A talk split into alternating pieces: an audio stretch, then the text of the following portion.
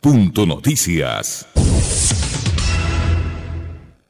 La Asamblea Nacional tramitó en primer debate el proyecto que apunta a cambiar casi en su totalidad la Ley Orgánica de Comunicación.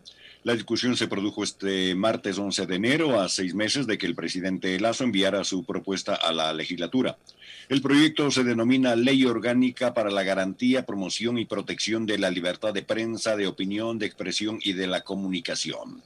Además de la iniciativa de Lazo, que apunta a derogar el 94% de los artículos de la norma vigente desde el 2013, el texto incorpora cuatro iniciativas de los legisladores Marjorie Chávez, del Partido Social Cristiano, Fernando Villavicencio, independiente, Marcelo Holguín de UNES, Dina Farinango de Pachacutic y el ex asambleísta Juan Cárdenas de UNES.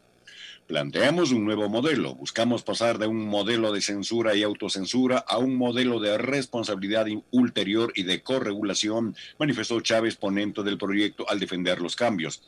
Chávez agregó que con esta norma se busca regular el ejercicio al derecho de la libertad de expresión y dejar para otro cuerpo legal lo relacionado con las frecuencias y el espectro radioeléctrico que atañe a la ley de telecomunicaciones. Alexis Moncayo tiene la palabra en el segmento Opina. 7 con 18. A ver, yo no seguí el, debate de ayer, el primer debate, pero eh, creo que sí hay algunas cosas para decirlas, más allá de los temas que plantea el Ejecutivo, el Gobierno dentro de este proyecto de reformas, eh, pero que sí hay que tomarlas en cuenta como para tener también el contexto de cómo es que la Asamblea empieza a tramitar estas estas reformas a la ley de comunicación. A ver, lo primero, la reforma planteada por el gobierno es el primer proyecto de ley reformatorio que el Ejecutivo envía a la Asamblea.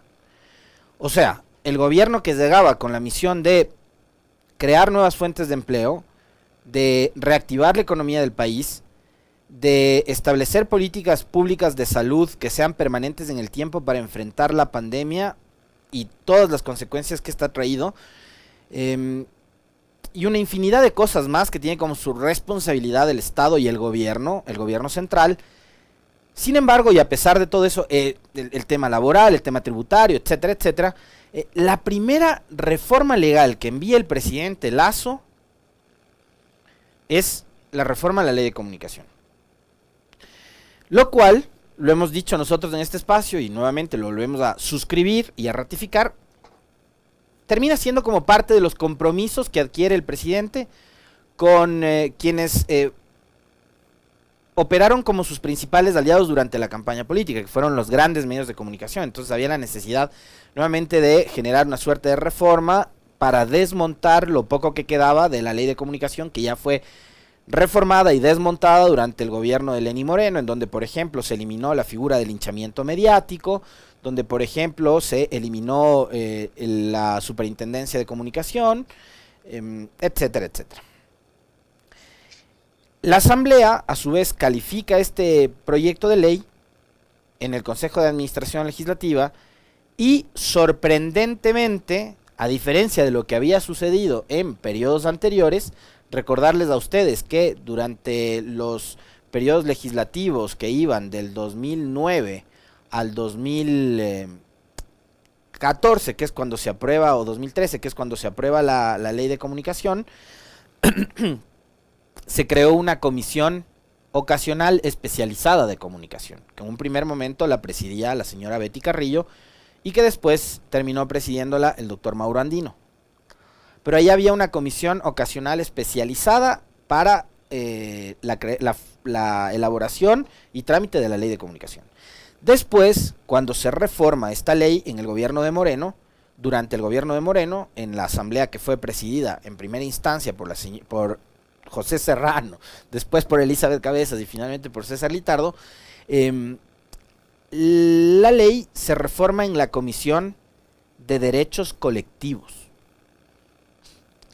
Y en este periodo de eh, la Asamblea, en este periodo legislativo que es presidido por la señora Guadalupe Zori, como ya digamos estamos acostumbrados también a que las cosas se hagan todo al revés, terminan enviando la ley de comunicación, las reformas de la ley de comunicación, a la Comisión de Relaciones Internacionales y Movilidad Humana.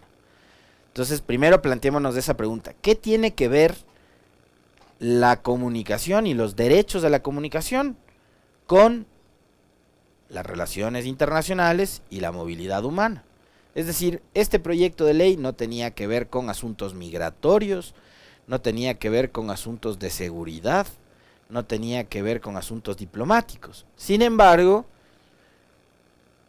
como una genialidad, el CAL, insisto una vez más, presidido por la señora Zori, integrante de Pachacutic, envía a la Comisión de Relaciones Internacionales y Movilidad Humana. ¿Quién preside esta comisión? Es el legislador Juan Fernando Flores del movimiento Creo. Es más, el señor Flores es el líder, el jefe de la bancada de Creo. ¿No? Un hombre eh, de pocas luces y un poco talento. ¿no?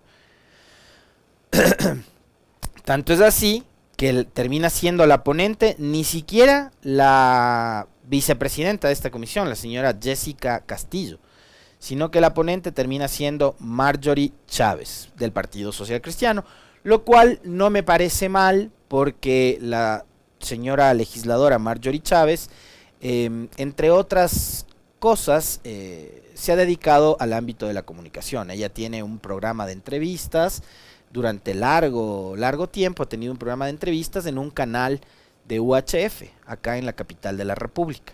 Entonces la señora, eh, digamos, tiene conocimiento, maneja conceptos, sabe de los temas de comunicación, lo cual no me, eso sí no me parece para nada mal, más allá de que digamos em, yo no pueda coincidir con la visión política, económica, eh, ideológica que tiene la señora Marjorie Chávez, a quien por cierto le guardo el más profundo de mis respetos, además de una dama, eh, ha tenido siempre la gentileza de aceptarnos las entrevistas, nunca se ha negado, siempre ha estado acá. Em, así que me parece un acierto ese, ¿no? Porque, o sea, si ponemos a Flores y Marjorie Chávez, la verdad, la verdad, hasta para que el, el, trámite de la ley pueda fluir, eh, creo que me parece mejor. Me parece mejor, mucho más talentosa desde todo punto de vista la señora Chávez. Ahora, en lo de fondo, en el contenido de eh, proyecto de ley. Nuevamente volvemos a presenciar, digamos, una suerte de confrontación entre el pasado reciente y la actualidad. Y el debate sobre la libertad de expresión Em, creo que es muchísimo más, más amplio que únicamente circunscribirlo a lo que pueden y no pueden hacer los medios de comunicación. Porque la libertad de expresión no es eh, una prerrogativa que tienen únicamente los medios y los periodistas. Libertad de expresión tienen ustedes, siempre. La tuvieron antes y la tienen hoy día más todavía por el aparecimiento de las plataformas digitales y las redes sociales. Hoy, la ah, digamos, antes la libertad de expresión probablemente se podía ejercer cuando se le abría el teléfono en una estación de radio o en la plaza o en el parque o en una manifestación o en una conversación en reuniones eh, gremiales, sindicales, barriales, etcétera. Pero hoy la comunicación eh, tiene otro tipo de, espacios en donde tiene la posibilidad de desarrollarse y de crecer. Y son las redes sociales. En las redes sociales usted tiene la oportunidad de expresar lo que crea conveniente y pertinente. A nosotros nos pasa, nosotros todos los días estamos siempre nutriéndonos, alimentándonos de sus comentarios, de sus críticas, de sus opiniones. Eh, siempre nos damos la molestia de leerles. Muchas de esas opiniones las compartimos, otras no. Respetamos a quienes piensan distinto, siempre y cuando esa opinión también venga acompañada de un mínimo de respeto, ¿no? Porque si eh, usamos las plataformas digitales solamente para proferir insultos, me parece que no lo estamos haciendo de forma útil. Pero es importante, ¿no? Nosotros en la transmisión de Facebook, en la transmisión de, de YouTube, tenemos la posibilidad de leerles a miles, a miles, a miles de, ciudadanos ecuatorianos eh, y extranjeros que tienen la posibilidad de vernos y de escucharnos y que, como les digo, hay ocasiones que coinciden, otras que discrepan, pero que tienen la, oportunidad y la posibilidad de expresarse. Entonces, ya la comunicación es muchísimo, muchísimo más amplia que lo que teníamos en años, en años anteriores o en décadas pasadas, ¿no? Eh, pero volvemos nuevamente a caer en esa suerte de confrontación y de debate que para mí resulta bastante estéril de comparar lo malo de antes o lo bueno de antes con lo malo de ahora y lo bueno de ahora. Y creo que hay un concepto sobre todo en el cual los periodistas y los medios deberíamos trabajar. Y mucho. Porque si ese es el ideal, me parece que estamos absolutamente en el camino equivocado. Absolutamente. Yo no creo en la autorregulación en una sociedad como la nuestra, con medios como los que tenemos y con periodistas como nosotros. Yo no creo en la autorregulación. Lamento decirlo así. Creo que, y lo hemos visto, ¿no? En los últimos meses, en los últimos años, eh, una irresponsabilidad muy fuerte por parte de quienes tienen las herramientas para poder comunicar. Eh, esto sí es un privilegio, tener un micrófono, tener una cámara, tener transmisores y poder llegar a miles de hogares y que miles de ustedes nos puedan ver y seguir es un privilegio y nos convierte a nosotros en unos privilegiados. Pero este privilegio viene acompañado de una enorme responsabilidad. Esa responsabilidad tiene primero eh, que ver con eh, tratar siempre, procurar siempre decirles la verdad, de no mentirles. Y de garantizar además que estos espacios sean lo más democráticos y plurales posibles.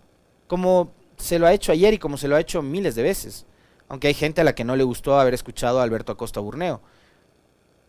Tendremos oportunidad de tener un economista de una visión totalmente contraria a la que tiene Acosta Burneo para aclararles, para aclararle una serie de cosas que dijo ayer, como por ejemplo que eh, el desempleo empezó en 2014, cuando él no tomó en cuenta que la crisis y la caída de los precios de los commodities empieza en el 2015 y que en el 2016 el Ecuador enfrenta un desastre natural como el terremoto de Manaví y Esmeraldas, eh, y de ahí viene un proceso de reconstrucción que lejos de convertirse en una gran crisis, que sí lo fue, se convirtió también en una gran oportunidad, porque hubo una inyección impresionante de recursos y una generación de empleo Em, también impresionante, producto de esa reconstrucción y de la enorme obra pública que se generó a partir de esa reconstrucción.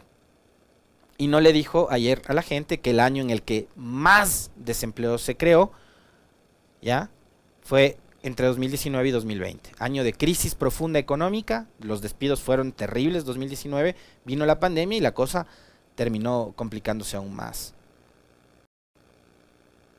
decir que el, dinero electrónico y, el ejercicio de la banca son peras y manzanas, falso. ¿Saben por qué? Porque el dinero electrónico era un proyecto para tratar de bancarizar a las zonas rurales, a donde no llegan los banqueros que son panas del economista Costa. ¿Ya? Entonces, al campo no llegan pues los banqueros, más bien en, en los pequeños cantones, en las pequeñas ciudades, ahí están cerrando sucursales. Entonces, por eso se creó el proyecto del dinero electrónico. Eso es lo que hay que discutir. Que los medios sean cada vez más plurales, que sean cada vez más democráticos, que se diga la verdad a la gente, que no se le mienta, como lo han hecho durante los últimos años. Basta de seguir alimentando el discurso de la defensa de la libertad, la defensa de la libertad, como que además los portadores de esa libertad serían únicamente los periodistas. Eso sobre todo es mentira. Los portadores de la libertad de expresión somos todos los ciudadanos indistintamente, indistintamente, de si son periodistas, médicos, profesores, mecánicos o lo que sea.